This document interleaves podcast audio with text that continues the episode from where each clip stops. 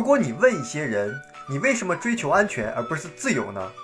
实际上，很多人就会说，我也在追求财务自由啊。问题是，大多数人没有接受适当的指导，使自己变得适合在 B 象限和 I 象限工作。由于缺乏指导，又追求工作的安全和不断增加的债务，大多数人把自己对财务自由的追求限制在现金流的左侧象限。不幸的是，人们很难在 E 或者 S 象限找到真正的安全和自由。财务自由的定义就是你理想的生活方式靠你的非工资性收入足以支付。所谓非工资性收入，就是类似第二部分所谈到的管道式收入。并非用你的时间和技能换来的钱，比如说把房子租出去，租金是房子在为你赚钱。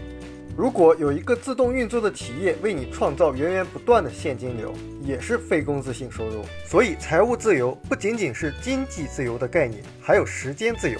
所以，财务自由简单来说就是有钱、有闲和有保障的生活。很多人终其一生都在寻找财务安全或者自由。但发现他最终只不过是从一个工作换到另一个工作。在左象限的人们经常会很兴奋地发现一个新的工作或者更好的机会，但过了一段时间又会失望，然后又过了一些时间，再一次欣喜若狂，因为他可能又发现了另外一份非常满意的工作。当然了，很多人可以一直生活得很好。但是总是会有钱和时间的问题，要么就是钱不够多，要么就是时间太少。而人们寄希望于增加自己的工资收入，或者业余时间再去做一些兼职，或者做一个 S 象限的生意来增加收入以解决问题。实际上，对于很多人来说，花钱能力的提升永远比赚钱能力提升的更快一些，所以更多的收入带来的是更高的生活品质，伴随更大的生活压力，更少的时间。清奇形容他的一个高中同学的经历，就像一只狗在追着自己的尾巴。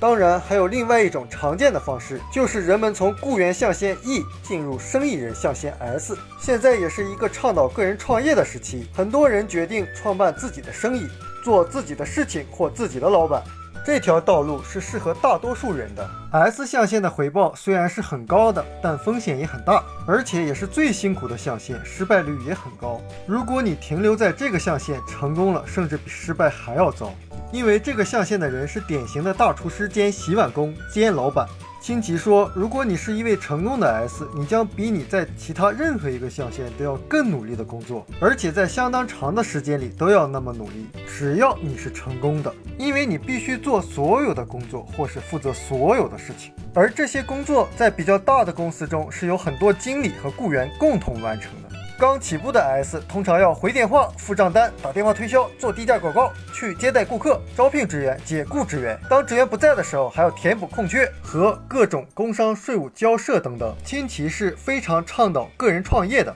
但当他听某人说将要开办自己的生意时，他是希望他的朋友能一切都顺利，但却非常担心他，因为亲戚见过很多的人用他一生的积蓄或者向朋友和家人借来的钱创办自己的生意。经过三年左右的挣扎和艰苦的工作，企业扩大了，却没有换来终生的储蓄，只有需要偿还的债务。在美国，这种类型的企业在每五年内十家中就会有九家倒闭，生存下来的企业在下一个五年内又将以百分之九十的比例倒闭。也就是说。说一百家的小企业中有九十九家将在十年内消失，所以那些给老板打工的朋友，当你的老板总板着脸的时候，你真的要理解他。因为他真的每天要想着如何把房东的租金挣出来，如何把你的工资员工的工资挣出来，最后剩下的才是他的。大多数企业在第一个五年中失败的原因是缺少经验和资金，幸存下来的在第二个五年中